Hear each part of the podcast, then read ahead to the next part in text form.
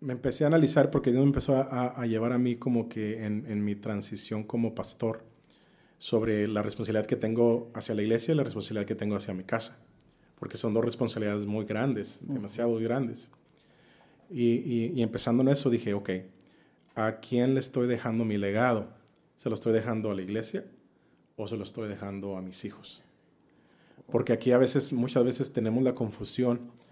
Si lo ponemos de esta manera, a veces dejamos más hacia afuera del legado que hacia adentro.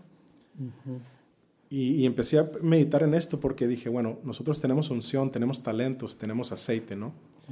Y mi aceite se lo estoy dando, por ejemplo, a la iglesia, mis talentos, mis dones, mi todo eso.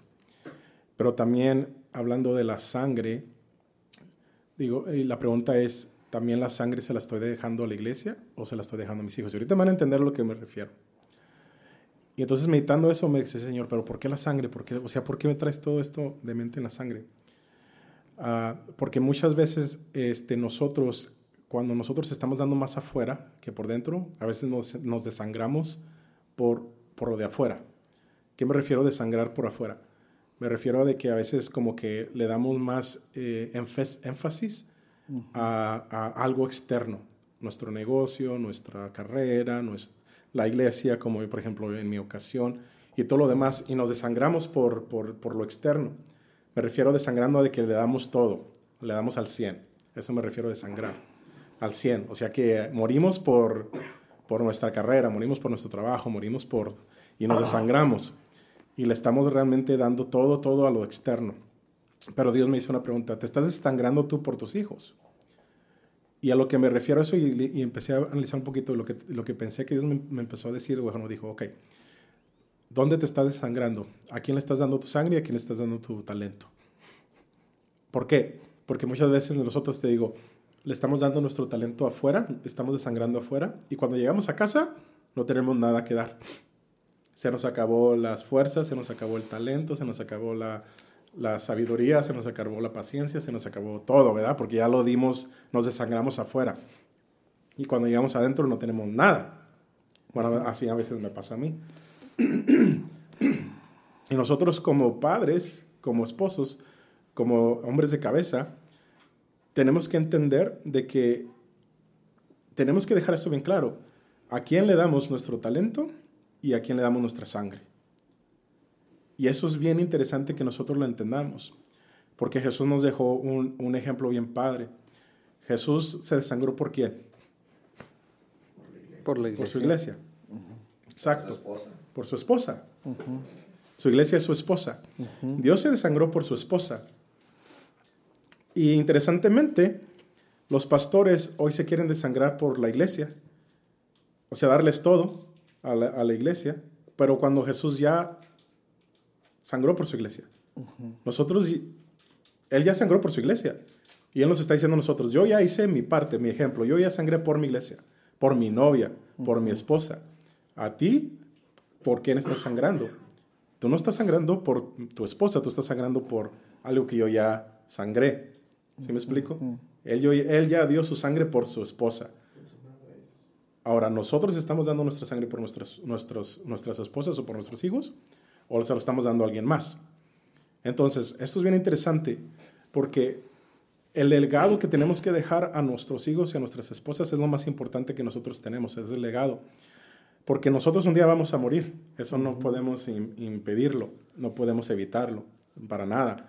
Y muchas veces se nos olvida eso, como que pensamos que, como que no lo tenemos ¿verdad? presente y se nos olvida y ya llegamos a una edad donde tal vez ya tengamos 80, 90 años y lo último ya cuando queremos hacer algo por nuestros hijos o nuestra esposa ya es demasiado tarde, ya no les estamos dejando un legado, porque toda nuestra, toda nuestra fuerza y nos desangramos por un título. Sí podemos tener un título y eso es bueno, pero podemos tener un negocio y eso es bueno, y ahí se nos fue todo. Pero el momento de que volteas a tus hijos y les dices, ¿qué les dejé? No les dejaste nada, absolutamente nada, ni tu tiempo, ni tu sabiduría, ni tu nada. Entonces, por ejemplo, a mí Dios me estaba diciendo, ok, ¿de qué te sirve tú predicar a la iglesia si llegas a casa y no le puedes predicar a tus hijos? ¿De qué te sirve tú dar consejo o tener, ser muy bueno en el negocio si a tus hijos no les puedes enseñar a ser buenos ellos en el negocio? En otras palabras, tú nunca debes de darle tu sangre a alguien más más que a tus hijos. Ahora, otra vez, téngame paciencia porque batalla un poquito explicar las cosas. A lo que me refiero, ¿qué, qué es, ¿cuál es el contenido más pesado, el aceite o la sangre? La sangre. La sangre. ¿Verdad? La sangre. Quiere decir que si yo un día voy a darle un consejo a alguien, ¿a quién, se lo debo, a quién le debo de dar, de dar lo más importante del consejo? ¿Afuera o a mis hijos? A los hijos. Okay. Si voy a dar amor, afuera, ¿a quién le debo de dar lo más pesado del amor? ¿Afuera o a mi esposa? A la esposa. ¿A quién le debo de dar todas mis fuerzas? O, o lo, más, lo más puro, lo más fuerte de, de, mis fuerzas? ¿Afuera o a mi esposa y a mis hijos? A la familia. A la familia. Porque nosotros debemos de sangrar hacia adentro. Jesús murió por su esposa. Nosotros debemos de morir por nuestra familia. Y no estoy hablando de físicamente, estoy hablando de que lo más pesado de nosotros debe de, debe de ser reservado para nuestra familia. ¿Y qué está pasando hoy en día? Miramos padres, miramos hasta mujeres también, que se les enseña de que no. Ni al esposo le des todo el tiempo, ni a la esposa le des todo el tiempo, ni a los hijos. ¿Cuál es la prioridad que ahorita todos tienen? Trabajo, vida social. Trabajo, vida social, ser algo importante que otra vez no hay nada malo. Pero te voy a hacer una pregunta ahorita a ti. ¿Qué es lo que está recibiendo tu esposa de ti? ¿Tu sangre o tu aceite? O ni uno de los dos. Porque estaba pensando en eso también y, y, ahorita tal vez me voy a meter en problemas con muchos pastores, pero yo siempre he, entendido desde, desde más pequeño, antes de que fuera pastor, de que los pastores no deben de darle más a la iglesia que a su familia. No deberían. Pero hay muchos pastores que se la mantienen todo el día en la iglesia y todos los días en la iglesia. Porque se nos ha enseñado que tenemos que sacrificar, entre comillas, más al ministerio. Y cuando llegamos a la casa, nuestras a nuestras esposas no las sacamos. No les tenemos tiempo, no les tenemos paciencia, no les tenemos este amor. Todo se lo hemos dado a alguien más. Llegamos a la casa y, ay, no me hables. Llegamos a la casa y estoy cansado, déjeme descansar. y, por, y es normal porque así a veces somos humanos, nos cansamos. Pero es algo de que Dios me dejó así como plantado, así como que, a ver, ten cuidado a quién le das tu sangre. Ten cuidado con, este, por quién estás tú bleeding. Es que me lo da todo en inglés. Estoy tratando de traducirlo en español y no puedo. ¿Qué es, ¿Cómo se llama bleeding? Sangrando. Desangrando. O sea, ten cuidado por quién te estás desangrando. Gracias que ten cuidado por quién te estás desangrando. Porque un día mis hijos van a tener hijos y ellos van a educar a mis nietos. Escucha. Ahora, si tú tienes hijos grandecitos o hijos pequeños, por ejemplo, yo tengo una hija de, de 19 años y me pongo ahorita a pensar, ella va a criar a mi nieto. Me asusta. Como que, ay, Dios mío. Ponte a pensar tu hijo, que un día va a crear a tu nieto. ¿Cómo te sientes?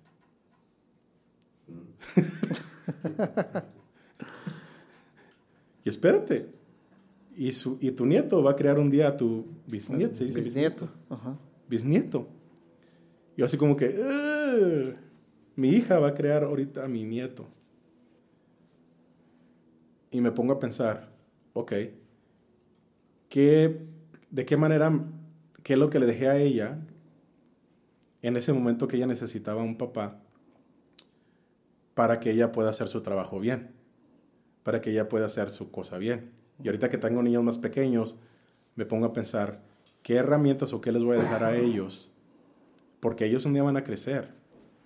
Y todo lo estoy dejando en el negocio, todo lo estoy dejando en el trabajo, todo lo estoy dejando en la iglesia. ¿Y a ella qué le estoy dejando? A mi esposa, ¿qué le estoy dejando? ¿Le estoy dejando lo mejor de mí? ¿O le estoy dejando lo que sobre de mí? ¿Le estoy dejando lo que, lo que los demás no quieren? ¿O le estoy dejando lo que nadie nunca va a conocer? Porque en teoría ella debía de recibir, debería estar recibiendo de mí un mejor amor que muchos, todos ustedes. Debería estar recibiendo de mí sabiduría mejor, o no mejor, sino más que ustedes, todo lo mejor de, de mi esfuerzo debe estar reservado para ellos, no al revés. Ahora voy a dejar un momento para que ustedes me den un comentario sobre de esto, cosa antes de seguir adelante, porque tenemos un... ahorita nos vamos a ir más, más profundo, pero alguien que quiera comentar. Pues bueno, eh, ya que tengo el micrófono. Muchas veces pensamos que el legado puede ser también algo físico, algo material, ¿no? Este, y eso es lo que mucha, sobre todo las últimas generaciones han enfocado mucho a eso. Eh, es, y estamos en una ciudad donde se ve mucho lo material. Sin embargo, me acuerdo una vez me hice, un ejercicio de decía, si mañana tuvieras que fallecer, mañana vas a morir, supieras que mañana vas a morir, ¿qué le escribirías a tus hijos, a, tu familia, no? Entonces te pones a pensar ahí lo importante. Yo al menos, por ejemplo, lo que hice en ese escrito fue, pues que, que los amaba, que a pesar de mis errores, circunstancias, pues jamás he dejado de amarlos, que les deseaba eh, que fueran hombres de bien, de provecho y todo eso. Pero al final de cuentas te pones a pensar, lo mejor que les puedes dar es con el ejemplo. Y como bien lo dices, es dedicarles lo mejor en tiempo, lo mejor en, en recursos, en situaciones. No quiere decir que vas a descuidar lo demás, pero todo tiene que tener su tiempo, su lugar.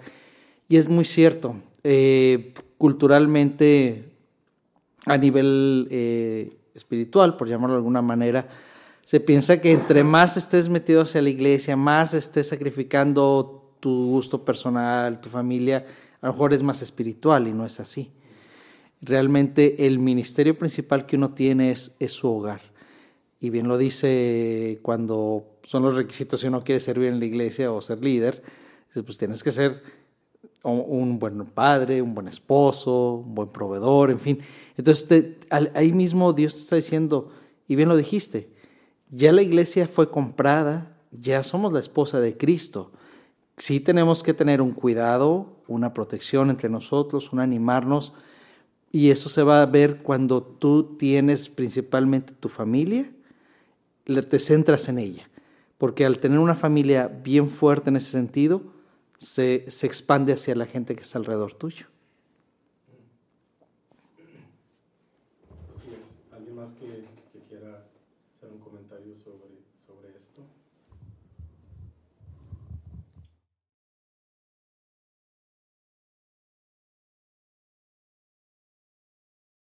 Yo sí quiero agregar poquito, o sea, pero no, no, no sé, bueno, igual y ahorita este, me resuelven cómo, cómo yo lo estoy viendo. Por la semana pasada hablábamos de esto también, hace 15 días, perdóname. Y es esta cuestión de, de, estar, de tener salud mental, ¿no? Para podérselas dar a, a, a, nuestros hijos. Creo que sí es bien importante y como dice Edgar, ser ejemplo, pero sí hay que trabajar mucho con, con uno, ¿no? Para, para poder dar, para poder ser ese ejemplo para poderles dar, dar, dar amor a los hijos.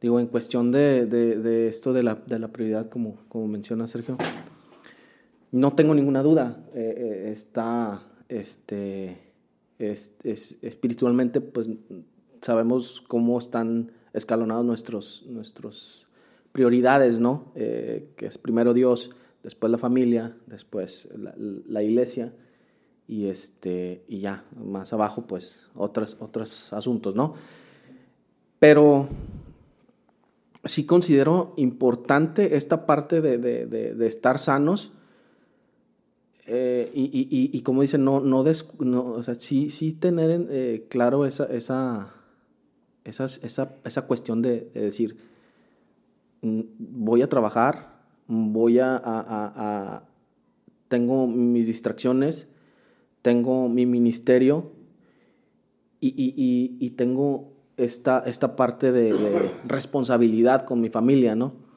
Entonces, si, si tú tienes sano tus amistades, si tú tienes sano tu ministerio, si tú tienes sano tu, tu, relación con el trabajo, porque no es nada más irte al trabajo o, trabajar y, y, desvivirte por el trabajo. O sea, tienes que tener una relación sana con el trabajo para que no pase lo que, lo que ya nos dice Sergio, ¿no? De llegar a casa y decir, ¿saben qué? Estoy molido. Sé que hay jornadas a lo mejor a, la semana que sí son pesadas y si dices, un día dices, ¿sabes qué? Este, voy a llegar y, y, pues déjenme descansar hoy. Pero, pero también tener esa relación sana con el, con el trabajo te ayuda, ¿no? Decir, ¿sabes qué? Hasta aquí, ¿sabes qué? Este, aquí me, necesito yo detenerme, ir a atender a, a mis hijos. ¿Por qué? Porque eh, ellos tienen necesidades, principalmente emocionales, y después las necesidades de, de atención, ¿no? De, de, que pues tienes que ir con ellos a la escuela, hacer tarea con ellos, todo esto. Y, y, y, como quiera, todo esto es emocional y todo esto les va a dejar, ¿no? Para, para ya no alargarme tanto, o sea, es esto, sí es importante, incluso es importante la cuestión social, yo pienso, la cuestión social también es importante porque si tú no, no desarrollas esta parte, porque es una parte que también tu subconsciente está, está recibiendo, si tú no desarrollas bien esta parte, a tus hijos también les puede afectar. Entonces, si tú no, no sabes, no, no, no estás dándole esa parte a tu cerebro de recreación, obviamente bajo sus magnitudes, ¿no? No le estás dando a tu cerebro esa parte de recreación, esa parte de amor, esa parte espiritual, sobre todo, este, no vas a, a darles lo que ellos necesitan. No solo los hijos, la esposa también.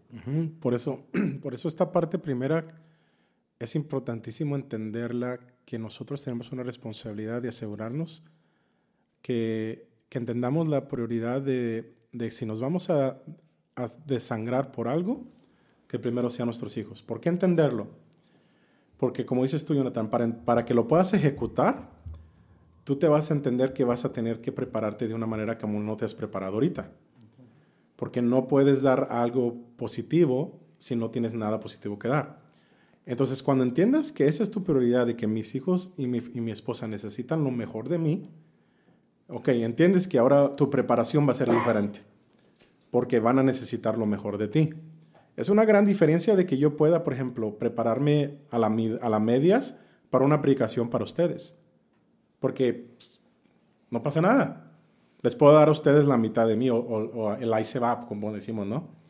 que no me puedo preparar, o sea, tanto una aplicación, les, les hablo de una, de una aplicación básica y ya, ustedes también. Pero es bien diferente que quieras tú cortar este, uh, corners. Es bien diferente que tú quieras este, cut corners.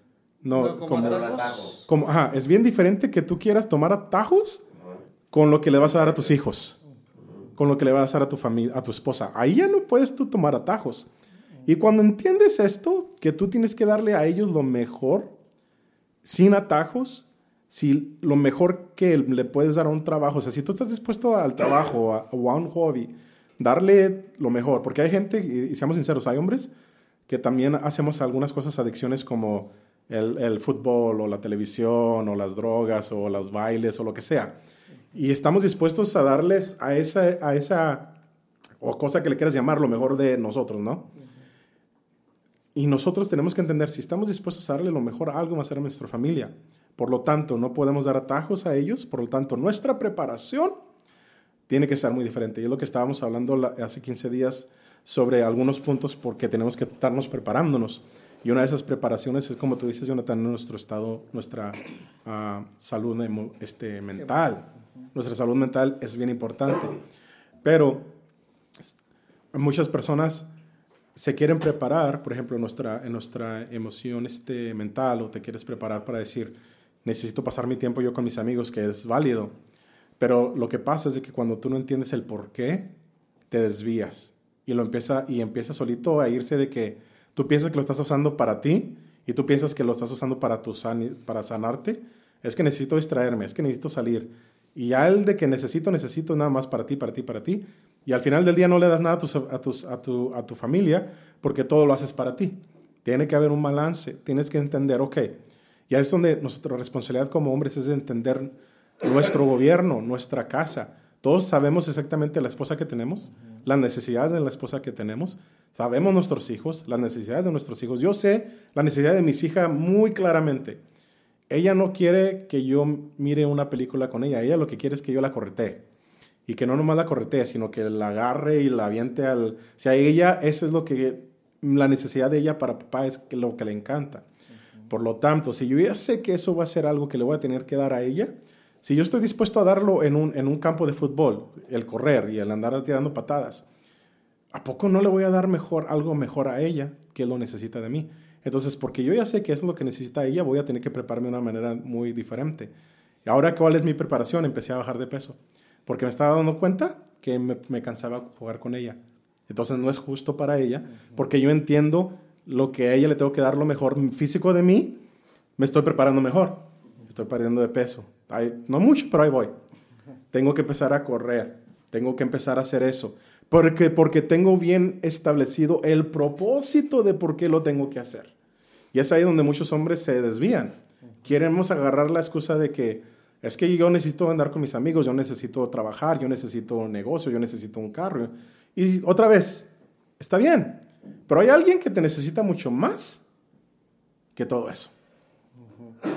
Entonces, antes de que tú hagas la decisión de que, a ver, ¿por qué lo quiero hacer? ¿Por qué quiero, quiero ese negocio? ¿Por qué quiero esa, ese, ese trabajo? ¿Por qué voy a escoger esa carrera? ¿Por qué voy a escoger aquello? O sea, ¿por qué? Siempre tienes que entender el por qué. Y el primer por qué debe ser cuál? La familia, mis hijos. Y es una decisión que yo siempre estoy diciendo, bueno, voy a hacer una decisión, Señor, lo primero que tengo que tener en la mente es obviamente no, no, no desviarme de lo que, del propósito que Dios tiene para nosotros como familia, ¿verdad? No, Dios, Dios, es, Dios es algo de que no podemos nosotros negociar. Dios tiene que estar en, nuestro, en nuestra vida. Y luego después, nuestra responsabilidad es decir, ¿qué es lo que necesita mi familia? Entonces, ya entendiendo lo que necesita mi familia, yo sé cómo cuidarme a mí mismo. Sé que necesito yo para cuidarme mentalmente, emocionalmente, físicamente. Todo, ya sé por qué, porque estamos hablando hace 15 días estamos hablando de cuidarnos nosotros también, de, de, de, tener me time. No sé cómo se dice me time en español, pero tiempo para mí. Y el tiempo para mí es bien importante, como tú decías, bien importante. Esto es tiempo para, para nosotros, bien importante. Pero te voy a dar un ejemplo. Estamos nosotros aquí pasando tiempo de nosotros tomando, haciendo drogas, no. ¿Yéndonos con mujeres? No. Hay diferencias de cómo pasar el tiempo para nosotros. Yo sé que ahorita esto es prioridad para mí porque necesito cuidar mi, mi, mi, estado emocional. Y lo voy a hacer con gente como ustedes. Lo voy a hacer con este tipo de pláticas. No, y, hay muchas personas que quieren usar de que no es que si necesito tiempo para mí, pero lo voy a hacer en la disco. Tushis, tushis. Ah, espérate, ya, ya, ya, esa es otra cosa muy diferente. ¿Alguien más que quiera eh, opinar de estos rápidamente? Bueno, eh, lo que venimos platicando, eh, yo creo que es, es, muy viable.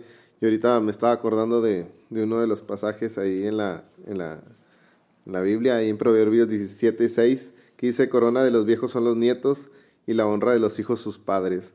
Entonces tenemos que dar al 100% a nosotros como padres, como gobernantes de un hogar, tenemos que dar siempre el 100% a nuestra familia. Es, es importante, como lo venimos diciendo, eh, desconectarnos de nuestro trabajo, tomar fuerzas en el camino, que vamos en el traslado del tráfico y todo eso. Yo sé que es un poquito estresante, pero sabemos que cuando llegamos a, casa o llegamos a algún punto, cuando llegamos con la familia, ya sea cenar o, o, ir a algún, eh, algún punto de, de, de, de, lo que viene siendo... Eh, no sé, unos brincolines o, llevarlos a algún, lugar ¿no? recreativo en donde el niño o los hijos y, y, poder tener un tiempo con ellos, yo creo que ahí es donde nosotros mismos tenemos que poner de nuestro esfuerzo, aún estemos cansados, porque todos tenemos trabajos diferentes. Eh, unos puede ser mental, otros puede ser físico, entonces cada uno de nosotros tenemos eh, que saber que cada, cada vez que vayamos a, con nuestra familia es desconectarte de tu trabajo, desconectarte de, en este caso, un ejemplo, eh, los, que, los que viven del ministerio, eh, desconectarse un poco y, darle esa formación que, que quiere eh, nuestros hijos en estos casos.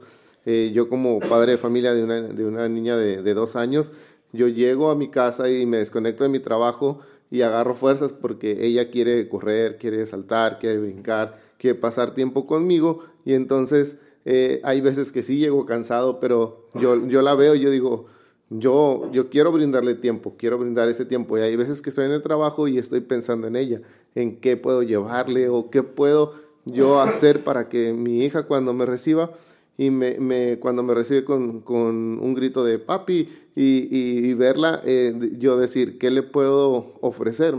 No nada más algo material ni un dulce, sino en tiempo, en calidad, para que ella eh, pueda el día de mañana cuando crezca como adolescente o como joven, eh, o cuando ya tenga sus hijos, como lo hemos venido hablando, que también tenga esa disposición como la vio en casa, ¿no? No sé si alguien tenga algo más. mientras alguien se prepara más con el micrófono, e, este, es, algo bien raro que, que, nos pasa, no sé si por sociedad, de que nos desvimos, nos desangramos a veces a alguien por un jefe y, o por un cliente y, hacemos los marametas, lo posible, lo imposible y nos desgastamos. Si tomáramos esa misma energía con nuestras hijas o con nuestras esposas, ¿cómo cambiaría tu relación con ellos? Porque a veces, a veces queremos, queremos cuidar más la relación de un jefe o de un cliente que de nuestra esposa y nuestros hijos. Y a ellos los tenemos contentos. como yo, tengo clientes que yo hago feliz porque me desvivo por ellos, porque hago cosas, ¿sí me entiendes? Pero al final del día, ninguno de ellos va a estar contigo cuando te enfermes. Al final del día, ninguno de ellos va a estar contigo cuando estés este, emocionalmente desgastado, cuando estés abajo. Ninguno de ellos. Nos estamos desangrando por, por la cosa equivocada. Así es. De hecho, algo ahorita que se estaba viniendo a la mente es de que lo más para poder eh, hacer todo esto, de poder anteponer todo eso, hay que comprender lo importante del compromiso que hemos adquirido, de la responsabilidad que implica, de cuando uno dijo sí acepto con la pareja y cuando llegaron los hijos, no era para pasar un rato, para disfrutar algo agradable, para hacer como algo extra en tu vida, sino va a pasar a ser tu prioridad. Y eso es algo que a veces falta mucho en, en, los hombres, de realmente comprometerse con la familia, de entender esa responsabilidad que tiene. Que eso va a implicar que aprendas a decir no a, los amigos antes, de anteriores, que aprendas a poner vallas de protección en, lo que ves, en lo que escuchas, en lo que entra tu, a tu mente porque si hacemos cuentas en, horas, pasamos 8, 10 horas, a veces más, fuera de la, de la, casa, en el trabajo, con lo que te transportas y todo, que cuando lo divides o lo comparas con lo que pasas con tu familia, realmente pues es un porcentaje mínimo. Entonces, ese porcentaje mínimo hay que hacerlo de calidad, hay que hacerlo realmente que valga la pena. Y, y eso Solamente lo logras cuando entiendes el peso y de la responsabilidad y el compromiso que tienes ante Dios.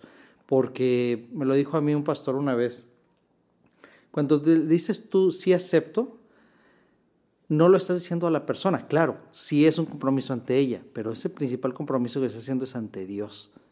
Es un acepto ante Dios, o sea, eso es donde, o sea, le estás, cuando tú no tomas en serio esa responsabilidad del matrimonio, ese compromiso, estás volteándole la espalda a Dios. Entonces, cuando ya lo ves desde esta perspectiva y más cuando hoy en día las relaciones la gente las pone como algo desechable, como, o sea, es increíble platicando con gente que no, no, no, comparte la, misma creencia eh, a nivel espiritual, ya los jóvenes piensan, uno a veces ya ni quieren casarse. Dicen, no, mejor así, total, si no nos entendemos, nos vamos. Y los otros que sí dicen, bueno, ok, me caso, pero por bienes separados, para que sí yo hago lo mío y él lo suyo, y total, si nos divorciamos ya, no hay problema. O sea, ya está en, esa mentalidad tan impregnada que inclusive tristemente puede llegar a filtrarse dentro de, la, de la iglesia, ¿no? Entonces, por eso es importante que como varones si entendamos el peso y el compromiso de lo que es, y cuando es así, pues obviamente lo hacemos hacia nuestra familia. Sí, mientras se prepara alguien más. Algo bien interesante que, el que acabas de tomar sobre, la, sobre las generaciones de hoy, porque yo no quiero que mi hija aprenda a escoger un hombre así, ni que mi hijo sea ese hombre así para alguien más. Porque hoy en día es bien fácil decir, eh, pensar de que, bueno, me voy a casar, pero porque tú tienes la responsabilidad de darme algo y el momento que ya me lo dejes de dar, se acabó el matrimonio. Esa mentalidad así como que, espérate, espérate. Si la puedes tener, o sea, si aguantas tanto este, de un cliente, porque a veces los clientes te gritan, te, se enojan contigo, pero porque te están dando dinero, te aguantas. Si te gritan un jefe, si te maltrata porque te están pagando, aguantas. Estamos dispuestos más de, de, de, sufrir o de aguantar eh, el despecho o, lo que tú quieras llamarle de un cliente y, de un jefe, pero no queremos realmente por amor decir, espérate, si ah, algo está pasando que no te están dando el 100 tu, tu pareja o tu esposo, no es lo mismo no puedes decir adiós. A veces, a veces terminamos una relación mucho más rápido que terminar una relación de trabajo. Y te tratan más, en el, más feo en el trabajo. Es más fácil a veces quitar una relación, eh, este, aguantas más una relación con un cliente que con tu esposa. Porque cuando llegas con tu esposa y te quieres decir algo, a la esposa le, no la aguantas y no, vete a la fregada. Y a un cliente no le llamas, no le hables así. Lo aguantas. Lo aguantas porque te está dando algo. Y nuestra responsabilidad como hombres es decir, ok, aunque ahorita tengamos una discusión de mi esposa o lo que sea, mi responsabilidad como esposo, así como aguanto al, jefe, así como aguanto al cliente, así como aguantamos a los amigos gorrosos, así como aguantamos eso, es de también, es como tú dices, yo ya hice un compromiso y ya dije sí. Pero no nomás es con Dios, sino el verdadero hombre entiende que ese compromiso se lo hizo con sí mismo. Consigo mismo dijo, yo me comprometo a esto. Y no importa lo que esté pasando en esa circunstancia en ese momento, yo tengo que primero poner esa responsabilidad, decir, yo soy el hombre que, que, que, que hace lo que dijo que iba a hacer. Obviamente no estoy hablando de que ya son cosas mayores, pues obviamente no. Pero ahora hoy en día no aguantamos nada. Nada, no aguantamos nada y por todo ya queremos tirar la toalla. O queremos despojarnos a otra cosa. No, no, no, no. Agarre agarre realmente el papel de hombre, agarre el, papel realmente de responsabilidad y diga, no, yo tengo que dar lo mejor. No espera de que es que mi esposa no dé lo mejor. ¿Y qué tiene? ¿Y eso qué? Uno tiene que hacer lo que le toca, la responsabilidad que tiene uno asignada. Omar. Bueno, pues yo Yo quisiera irme más atrás todavía de las pláticas anteriores que hemos tenido, pero más que todo de un ejercicio que tuvimos muy interesante aquí en la iglesia, que fueron los test de personalidad. No sé cómo, cómo se sintieron cada uno al contestar esos test de personalidad y qué tanto se identificaron con ese perfil de personalidad. O sea, el, yo he insistido mucho e insisto mucho en que finalmente los, los seres humanos estamos compuestos, como, como bien decía Edgar, de, de un espíritu, de un alma, de un cuerpo. Y definitivamente tenemos niveles de responsabilidad también distintos con cada una de esas dimensiones, ¿no? Con el cuerpo lo mencionaba Sergio, ahorita él está siendo responsable con su cuerpo. Eh, con el espíritu, algunos estamos siendo responsables, en el otro en la parte mental, como decía Jonathan también. Pero todo incide o va, o todos los caminos llevan a la personalidad, ¿no? Y en la personalidad, con los cinco grandes rasgos, de, o los cinco tipos que se reconocen de personalidad más grandes, pues trata, tratamos de, ubicarnos precisamente para entender cuáles son nuestras fortalezas y cuáles son nuestras debilidades. Porque como varones tenemos áreas en las que somos fuertes, pero también tenemos áreas en las que somos débiles. Y hemos platicado aquí de que a veces por ser varones no se nos permite ser débiles o no debemos de ser débiles, o no debemos demostrar que somos débiles o que tenemos periodos de quebranto.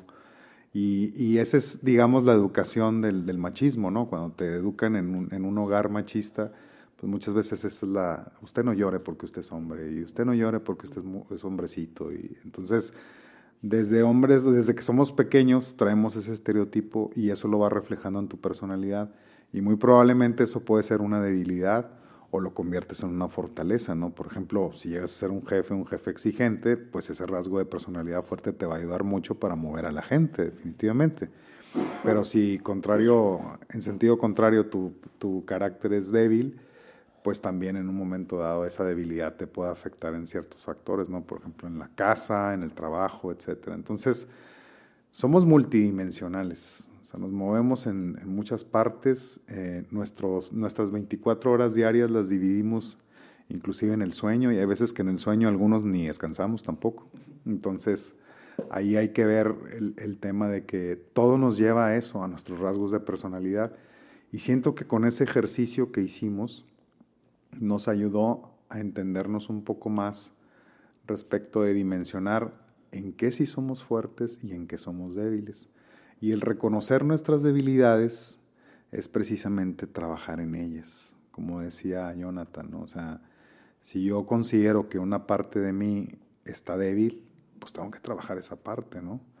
Decía Sergio y hacía la analogía con, con su niña si mi niña lo que más le gusta es tener ejercicio físico o actividades físicas conmigo y yo no estoy ahorita siendo fuerte por este factor, pues yo voy a trabajar en esa debilidad, convertirlo en fortaleza. Si a mí me falla la parte espiritual con mi familia, pues evidentemente tengo que trabajar la parte espiritual para poder ayudar. Pero creo que el principio de todo es entendernos nosotros mismos, el ver esas fortalezas y esas debilidades pero sin miedo, ¿no? O sea, porque finalmente somos esos seres humanos. Nadie es, o sea, el ejemplo es el varón perfecto, que es Jesús, y lo seguimos y lo tratamos de emular a él, pero también inclusive Jesús se enfrentó a Satanás, se enfrentó a momentos muy difíciles, tuvo que pasar por el desierto 40 días y 40 noches para prepararse, estuvo en la, en la, este, en la cruz, ahorita Paco mencionaba las últimas palabras en la cruz de ese sacrificio, que fue el consumatum es, ¿no? donde ya se cumple la escritura y se cumple el propósito de, su vida en este mundo. Entonces, que lo que dice San Juan 3:16, ¿no? De, de, porque de tal manera nos amó que, que, en este caso Dios nos dio ese Hijo unigénito, ese Hijo único, para que todos nosotros que creemos en Él, pues no nos perdamos y tengamos vida eterna. Pero hasta en Cristo vemos ese sacrificio, vemos ese cáliz y vemos esos momentos de debilidad, porque hasta en eso fue perfecto su ejemplo. O sea, no fue un Cristo que nosotros sabemos que en el momento en que, en que Satanás le decía que se lanzara al vacío, a ver, háblale a los ángeles, y sabíamos que iban a ir los ángeles por él y lo iban a rescatar. O cuando le muestra la piedra y, le dice que es pan después de 40 días y 40 noches en el desierto, ¿a poco no iba a caer en la tentación de comer? Pero todo eso lo resistió y lo resistió desde una dimensión humana, que es lo más importante. Toda la vida de Cristo, su ministerio, si lo ven, fue una dimensión humana. Fue una dimensión en la cual se mostró su poder, pero para un propósito. Pero lo que buscaba, por ejemplo, el pueblo de Israel, que fuera ese Mesías vengador, ese, Mesías que iba a destruir al ejército romano, iba a liberar al pueblo de Israel, no se cumplió porque no era su propósito. Entonces su propósito era espiritual y era, como bien dijeron al principio de esta plática, morir por su iglesia, desangrarse por su iglesia. Entonces nosotros, creo yo que, pues antes de desangrarnos, coincido en todo lo que están diciendo cada uno de ustedes, tenemos que identificar cuáles son nuestras prioridades y creo que todos estamos de acuerdo en que debe ser nuestra familia, pero también creo yo que estamos de acuerdo en que tenemos que incrementar o trabajar en nuestras debilidades y reconocerlas. Porque de que somos débiles, somos débiles. De que tenemos partes débiles, las tenemos. Y ahí es donde tenemos nosotros que trabajar más. Yo al menos me ha ayudado mucho estos ejercicios de platicar con ustedes para identificar esas debilidades y trabajar en ellas, precisamente con la ayuda de, de todos como un grupo, precisamente el tratar de enriquecer esa debilidad y convertirla en fortaleza en favor de quién? De mi prioridad número uno, que como ese, es el tema central, mi familia. ¿no? Y fíjate que lo interesante es de que como hombres se nos ha enseñado, no sé si es por la sociedad o lo que sea, de no decir nuestras debilidades, como que nos da vergüenza. Y yo creo que a nuestros hijos debemos de... de... La otra vez tuve una conversación con, con, con una persona que precisamente estaba enojada porque su familia o alrededor lo, estaba, lo, miraban como débil si lloraba. Y estaba enojado consigo mismo porque decía, pues es que soy débil. Y así como que el llorar no es una debilidad. Al contrario, debemos de, establecer lo normal que nuestros hijos nos miren llorar cuando estemos tristes asustados y que ellos nos abracen, porque eso es sano. Porque eso les enseñan a ellos que ellos también cuando estén pasando por algo, que ellos puedan decir también necesito un abrazo, necesito algo, estoy solo, estoy pasando por esto. Y más allá tenemos que normalizar de que nuestros hijos nos miren nosotros también como gente que está dispuesta a hablar cuando necesitamos algo. Especialmente entre hombres. Estábamos hablando eh, hace 15 días sobre un círculo sano, ¿se acuerdan? Un círculo sano de amigos, de mejores amigos, de mentores. Pero el problema es de que si no somos honestos con esos mejores amigos o mentores, no, no, no nos van a ayudar. Y muchos de nosotros no queremos ser honestos en lo que estamos batallando. Muchos estamos batallando en pornografía, en algo sexual, en drogas, en, en, distracciones, en lo que sea. Muchas cosas que estamos batallando muchos hombres. Y ninguno quiere normalizar, como tú decías, de que tenemos debilidades. Y necesitamos normalizarlo porque si te das cuenta, una de las cosas que, que más nos afecta es cuando no lo hablamos, estamos más procesos a hacerlo. Pero cuando lo estamos hablando constantemente, por ejemplo, si alguien tiene, como yo, yo tengo problemas para comer, por eso estoy gordito. Bueno, gordito, me encanta comer. Y es una debilidad, porque miro un cake o un esto y me lo quiero comer. Y el problema no es decir la debilidad, el problema es no decirla y, y hacerlo a escondidas o hacerlo. O sea, yo no tengo problema con decir, me encantan los honey buns, me encantan los cancitos, me encanta eso, me encanta. No debo de comerlo, no debo de hacerlo, porque no puedo correr con mi hija después, porque después me voy a enfermar, después me va a dar, pero me encanta hacerlo. Y el momento de que yo diga, me encanta hacer esto que no debo de hacer, muchos pensamos que nos van a criticar, muchos pensamos que eso ya es un pecado. No hay nada de pecado con decir me encanta hacerlo. No hay nada con pecado de decir, sabes que me atraen las mujeres. No hay nada de malo con decir, sabes que batallo con mirar ciertas cosas que no debo desear. Eso no es lo malo, lo malo es cuando lo haces. El expresar algo que estás batallando no es pecado ya. Y, y no lo queremos expresar porque pensamos que es pecado ya el expresarlo. Es que traemos, digo, no me quiero desviar mucho del tema, pero afortunadamente, bueno, aquí estamos en un círculo eh, hasta cierto punto sano, pero lo que pasa es que caemos en los prejuicios y, y, es a lo que le tenemos miedo, a los prejuicios. ¿Qué va a pasar si, este, si en este círculo se dan cuenta que yo soy adicto a la pornografía? Me van, o sea, a lo mejor aquí no, pero, pero caemos en los prejuicios muchas veces y, y dicen, ah, mira, es que pues ese es adicto a la pornografía y no falta a la iglesia. Y, y todos los días anda diciendo que, que, Dios y que Dios, que Dios, pero no deja de ver pornografía. Bueno, sé que, o sea, tenemos que, que, lidiar con eso, pero, pero socialmente eh, ah, eso, o sea, es, una situación que, que nos, nos afecta, ¿me entiendes? Ah, por, no debería, eso es otra cosa, pero nos afecta porque porque simplemente la gente te destroza. Entonces, crecemos con eso, de que si no somos bien vistos ante la sociedad, no perdemos valor. Entonces, eso nos está afectando desde, desde niños, desde, desde, incluso desde generaciones pasadas, porque también nos, así, nos, han acostumbrado. Oye, hijo, no hagas esto que va a pensar la gente. No, no, no te comportes así, no te vistas así. Puedo caer en, en, ejemplos muy, muy vagos, pero a esto estamos acostumbrados. Y, y, y muchas veces también en las iglesias, sin caer en, en esta misma tendencia ¿no? de, de, ser prejuicioso, pero lamentablemente así, así se ha visto también en, en la sociedad también este, no sé cómo llamarlo eclesiastial, no, no sé la palabra, pero, pero caen en eso. Entonces, por eso también nos es difícil aceptar nuestras debilidades, aceptar que, que, que, pues, que somos, somos humanos y pues tenemos errores. Una cosa, y, y, como constantemente lo escucho, no se trata tampoco de hacer apología del, del pecado, porque si bien no somos perfectos, este, ya, lo, ya lo decían ahorita, el primer paso está en reconocer algo. Si reconocer el pecado, si yo reconozco el pecado aquí, ya estamos dando el primer paso, el más importante. Pero el primero es, es eso, reconocerlo. Sé que tenemos debilidades, sé, como, como dicen, nadie es perfecto, este, nadie, nadie es perfecto. Desde ahí hay que partir y decir, ¿sabes qué?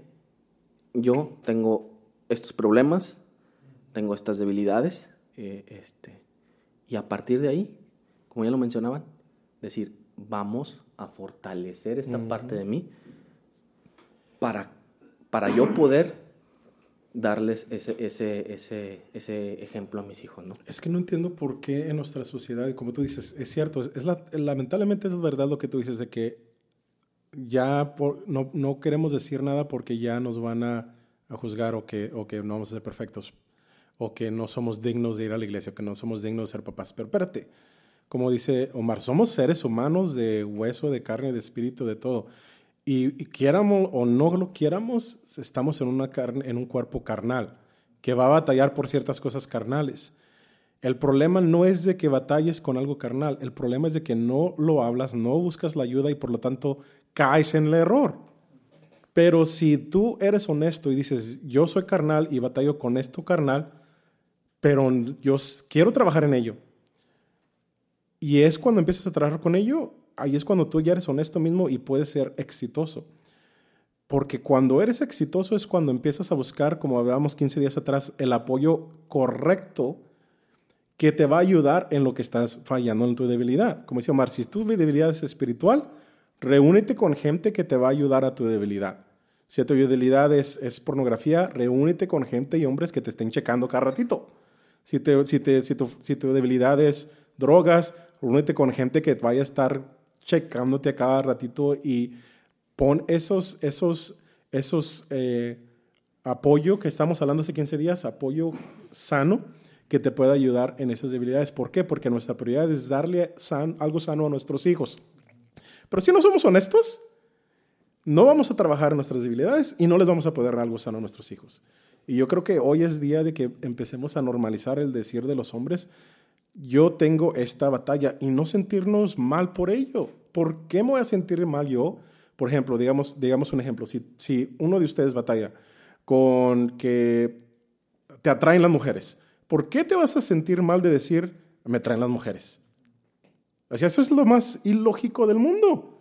Eres un ser humano, eres hombre, claro que te van a atraer las mujeres, El problema es de que actúes en ello que no tengas el apoyo correcto para decir, está bien que te atraigan las mujeres, pero mira, toma tus barreras, toma esto, es parte de ser humano. Y hoy en día, lamentablemente, a los hombres se nos ponen como que no, no podemos ser hombres, no nos puede atraer nada, no nos puede gustar nada, no nos puede excitar nada. No, o sea, no, eres hombre, eres hombre muerto.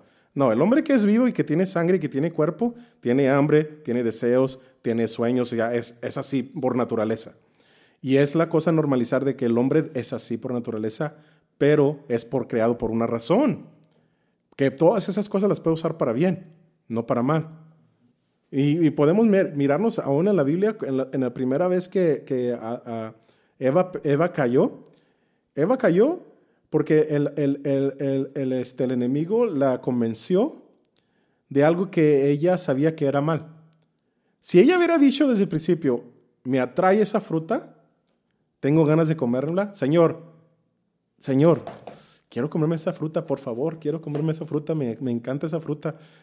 Te apuesto que no hubiera pecado. Te apuesto que si le hubiera sabido a, Adán, hubiera dicho, ah, ok, está bien, no hay problema. Pero Dios nos dijo que no estaba bien. Por lo tanto, ¿cómo te puedo ayudar a que no caigas? No hay nada de malo que te guste, que quieras comerte la fruta. Es deseable, es atractivo. Si me tienes querer comértela pero es pecado. ¿Cómo le hacemos? ¿Cómo te puedo ayudar? El problema es de que buscó a alguien que en lugar de ayudarla, la convenció a que lo que ella pensaba no estaba mal. Ah, eh, tocas un punto muy importante, eh, Pastor Sergio. Este, la verdad, eh, yo creo que también tiene que ver mucho con, con la comunicación que tengamos nosotros con nuestra esposa. Ah, hablamos de, de, tener la comunicación constante con, como hombres, de tener esa comunicación de, a lo mejor en algún momento, si alguien está pasando por un momento de debilidad, vamos a llamarle así, o, está batallando en alguna área, deberíamos ser eh, muy abiertos entre, entre hombres.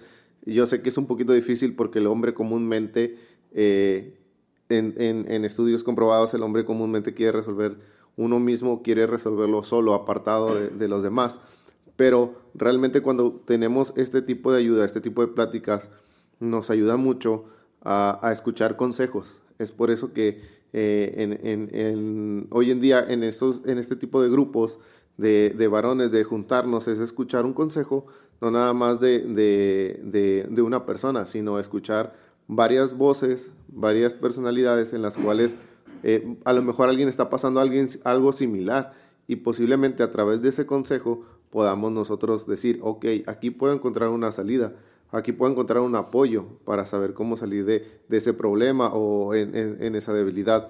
Y la comunicación yo creo que es muy importante tenerla con nuestros hijos, con nuestra esposa y tener esa constante comunicación también entre nosotros como hombres, eh, como cabezas de hogar, porque es una responsabilidad, ¿no? Nos, ahorita también mencionábamos el trabajo, el trabajo es una responsabilidad, la, la vemos como como si no cumplo eh, la meta al, mensual, vamos a llamarle así, eh, me pueden, eh, no puedo recibir ese bono, me pueden correr, pero en la casa llegamos y lo primero que queremos hacer es, es cero comunicación, ver Netflix, escuchar música o, relajarnos tocando un instrumento, o, y, pero realmente es cuando entramos ahí a, a, lo que veníamos, los puntos de vista a lo, que estamos comentando al día de hoy, eh, que realmente tenemos que ser muy comunicativos, eh, tenemos que ser muy participativos también en cuestiones de, cómo buscar eh, que nuestros hijos nos vean siempre como un apoyo. Nuestra esposa también que pueda tener ese, esa seguridad de contarnos lo que está pasando porque también ella va a tener algún problema, a lo mejor se lo puede contar a la vecina, como nosotros se lo podemos contar a un amigo, pero no va a haber mejor eh, consejo que más que nada, una, a través de, la palabra de Dios, por hablarle en la espiritualidad, pero también como personas tenemos que buscar consejo de alguien, de un mentor o de, o de personas como, como lo que estamos haciendo el día de hoy, ¿no? Entonces yo creo, eh, para cerrar, yo creo que eh, mi punto es más que nada si, alguien estamos, si alguien estamos pasando por, un, por una etapa de un proceso, yo creo que es muy buena la comunicación y poder apoyarnos unos a otros. Y nada más complementando un poco lo, lo que decía tanto Jonah como David, eh, eh, tristemente eh, queremos catalogar que al ser cristiano ya tienes que cumplir con cierto perfil tienes que ser de, determinada manera. Obviamente también, como decía, se ve en la sociedad, ¿no? Pero más se ve dentro de la, quieras que no, al estar dentro, pertenecer a, ser cristiano, del carácter cristiano, quieres encasillarte en, no es que tiene que ser así, ahora tienes que ser actor, y no. Es, claro que el aceptar a Cristo implica que ya has tomado una decisión sobre qué rumbo quieres dirigir tu vida, pero es un proceso, es algo que vas moldeando, que es algo Aquí lo más importante, como bien lo decía Omar, cuando Cristo estuvo aquí en la tierra fue 100% humano y dependió del Espíritu Santo para poder enfrentar todo eso. Y es donde nosotros tenemos que aprender a depender del Espíritu Santo. Para ello es precisamente el ser vulnerables, el decir, tener esa confianza de abrirnos. Obviamente no con cualquier persona, es con esas gentes que sabes que te pueden ayudar, con el pastor, con el mentor, con un amigo. Eh, y saber que si hay alguien que te va a influenciar hacia lo negativo, tener el valor de decir, hasta aquí llega esta, esta amistad.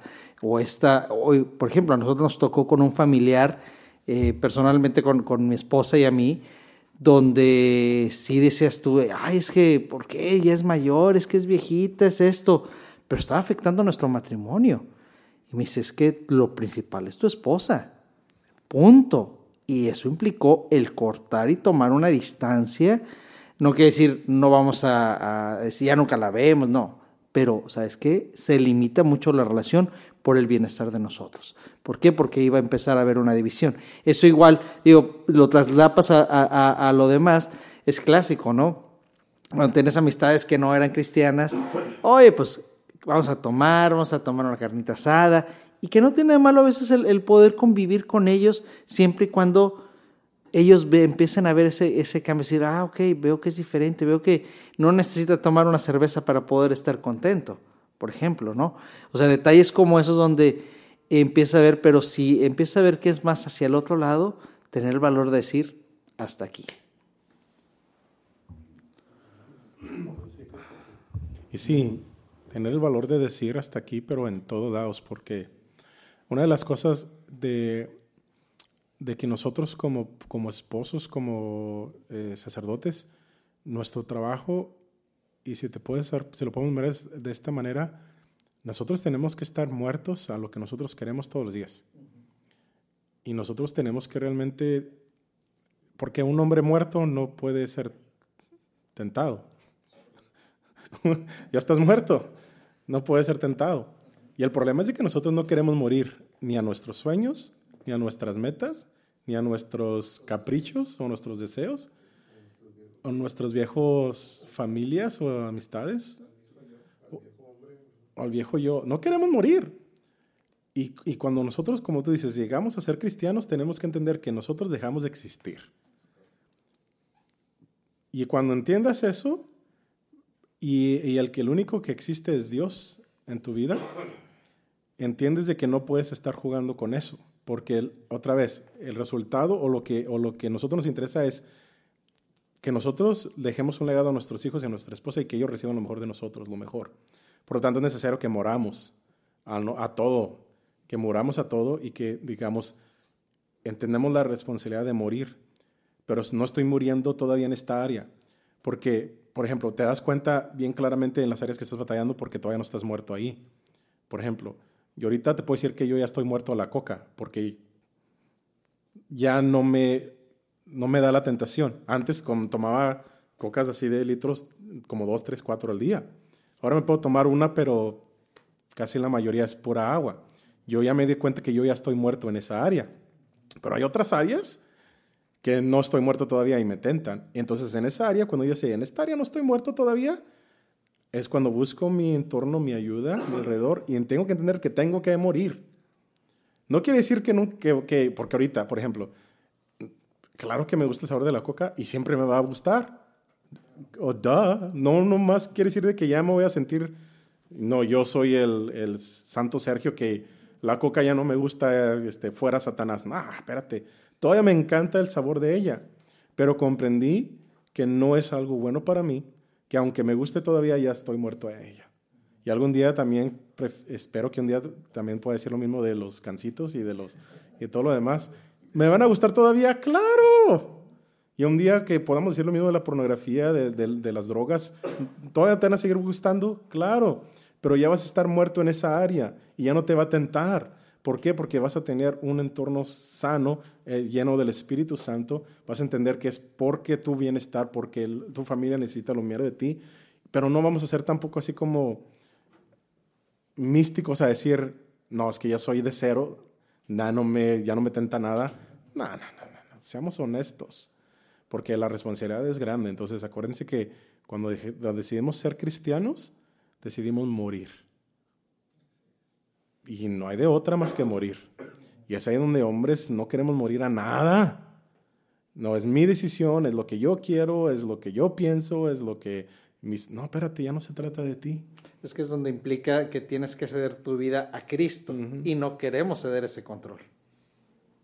Así es, y es donde necesitamos ahí, necesitamos una, una específica mentoría, ¿no? Yo, yo pienso que es muy, va a ser muy importante tener una mentoría. Ahorita se me, veía, se me venía a la mente uno de los casos de la Biblia que, se, no sé si recuerden a, a José con la esposa de, del rey. Si no, si no hubiese estado él preparado, si no hubiese estado él preparado eh, en, vamos a llamarlo así, en, en lo espiritual, en lo personal, él hubiera cometido ahí una, una falta y no hubiese llegado a, al lugar que Dios le tenía preparado. Pero como decimos ahorita, renuncias a tu viejo yo y realmente empiezas a enfocarte en un, un ambiente sano, en un ambiente espiritual que, que vas a llevar una mentoría y que vas a llevar eh, esa consejería perfecta, bueno, voy, voy, a llamarle perfecta porque es, es, a través de la palabra de Dios. Entonces, nuestra mente, nuestro viejo yo va a empezar a, a desaparecer para que cuando lleguen es, ese tipo de, de, de situaciones o, de, o, de luchas, eh, nosotros vamos a poder salir corriendo, como en este caso él, él sale corriendo, ¿no? Entonces yo lo veo cuando él sale corriendo, yo, yo no lo veo como un, como un escape a, ah, es que corrió solamente porque no, no quería estar con la esposa de Potifar, sino corrió porque sabía que en, a lo mejor en, en, su, en su viejo yo a lo mejor hubiese sido una debilidad muy fuerte. Entonces él corre para salir a, a, a decir, ¿sabes qué? Yo ya morí a, ese viejo hombre y hoy soy un, un, un, un, nuevo en el cual no me va a ganar esa, esa pasión. E, e, es, eso, eso, eso que mencionas, digo, ahorita lo estaba buscando, no, no lo encontré, no, no, lo tengo ubicado así en la memoria. Hay otro pasaje en la Biblia también donde alguien, o sea, un mentor, ahorita me sacan de dudas, le dice a, a la persona que estaba educando, vamos a decirlo de esta manera, que huya y que no voltee, o sea, que no se enfrente en este caso, al pecado, ¿verdad? O sea, así es como lo, lo, aterrizamos, ¿no? ¿Qué es lo que pasa cuando creemos que con nuestra propia inteligencia, fuerza, sabiduría, vamos a enfrentar o vamos a vencer el pecado? Pues lamentablemente vas y caes otra vez. O sea, el chiste es que si sabes que es tu debilidad, no digas, voy a ir, me voy a plantar y voy a vencer el pecado. No, no, porque vas a un suicidio. Entonces, este, sí es bien importante alejarte, huir, salir corriendo. Lo, menciona, son, dos veces en, la Biblia que lo tengo aquí en la cabeza, este, que no, o sea, no te enfrentes, o sea, huye, aléjate y, y no voltees, porque incluso volteando, pues, o sea, vas a puedes volver a caer. No te pongas ahí, donde simplemente no debes de estar. Eh, y, no confíes en, tus en tu propio juicio. No te fíes de tu propio juicio si no es, si no es con, con la ayuda o guiados del Espíritu Santo, como ya lo mencionaba Edgar. O sea, tienes que dejar confiar en que el Espíritu Santo te va a sacar de ahí. Ya para últimos comentarios, nomás quiero también yo decir acuérdense que, es importante entender que si nos vamos a desangrar por alguien, que debe, ser nuestra familia primero. Ellos deben de recibir lo mejor de nosotros. Pero para que nosotros podamos dar lo mejor, es necesario realmente reconocer que no podemos solo, como está diciendo Jonathan, que tenemos debilidades y trabajar en ellas. Y no sentirnos avergonzados por ellas. Yo no me siento avergonzado por mis debilidades, para nada. Sean las que sean sean de que quiero matar a 20 personas, que no lo quiero hacer, no es un ejemplo. No me siento mal por esas debilidades. Al contrario, tengo que estar consciente que son debilidades que tengo que expresar, decir, batallón esto, en pornografía, en drogas, en mujeres, lo que tú quieras. Estoy batallando. Esa es mi debilidad. Pero no quiere decir de que eso me define, ni quiere decir que eso es lo que me va me, va a controlar el resto de mi vida. Al contrario, no puedo dejar que eso me controle, no puedo dejar que eso me defina. Por lo tanto, tengo que hablarlo, tengo que decirlo, tengo que buscar ayuda, porque rehusamos, porque nuestra familia merece lo mejor de nosotros, rehusamos a que nos definamos por eso.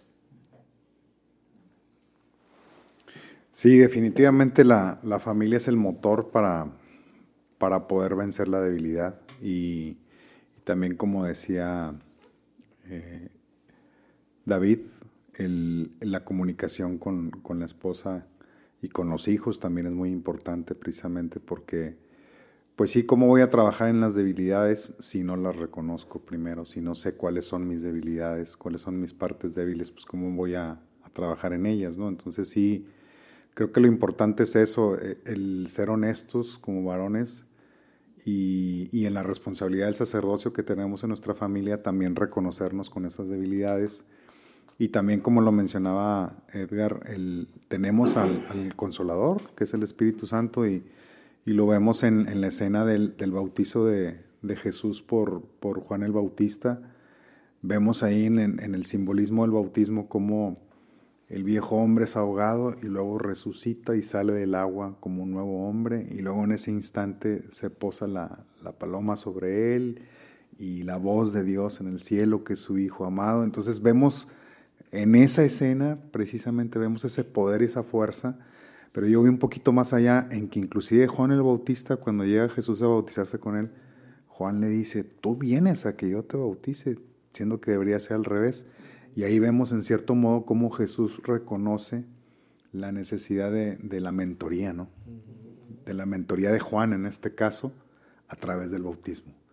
Y, y, creo que finalmente eso es, no es decir que mi mentor es mejor que yo, sino es al contrario, es decir que mi mentor es el instrumento de Dios para yo poder vencer mi debilidad.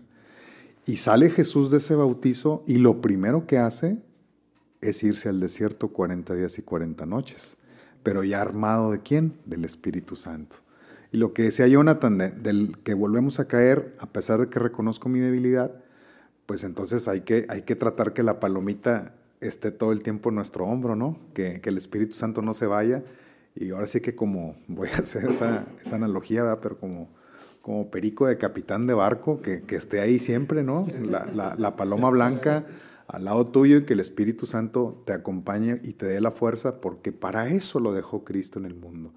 A eso se lo dijo a, los apóstoles cuando el bautizo del Pentecostés era eso, y ahí es donde vemos que los apóstoles se desatan cada quien. Pedro empieza a hacer todos los milagros que hizo, Pablo empieza, o sea, todos, todos empiezan, digamos, bueno, Pablo después, ¿verdad? Pero vemos con Pablo, con Ananías también, esa mentoría también. Ananías es el mentor de Pablo, aunque Ananías estaba renuente a querer ser su mentor.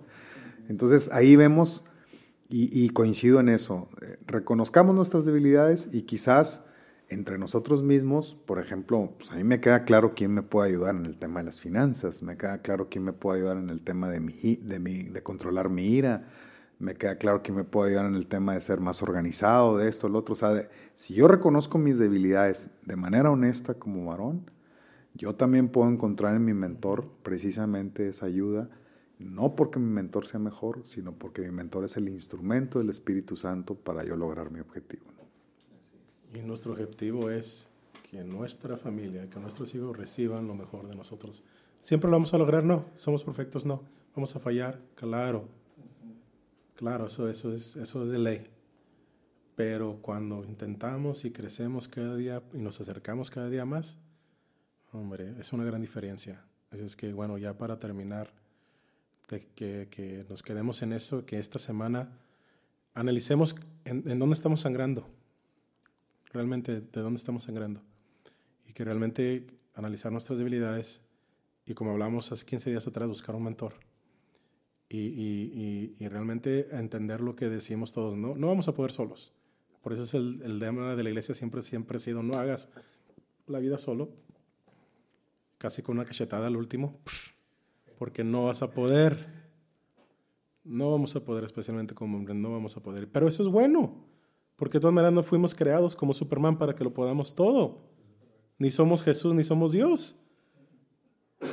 No podemos porque no somos Dios y eso es hermoso porque entre la sabiduría de todos y de, y de una comunidad como esta, vamos a crecer más de lo que nos imaginamos.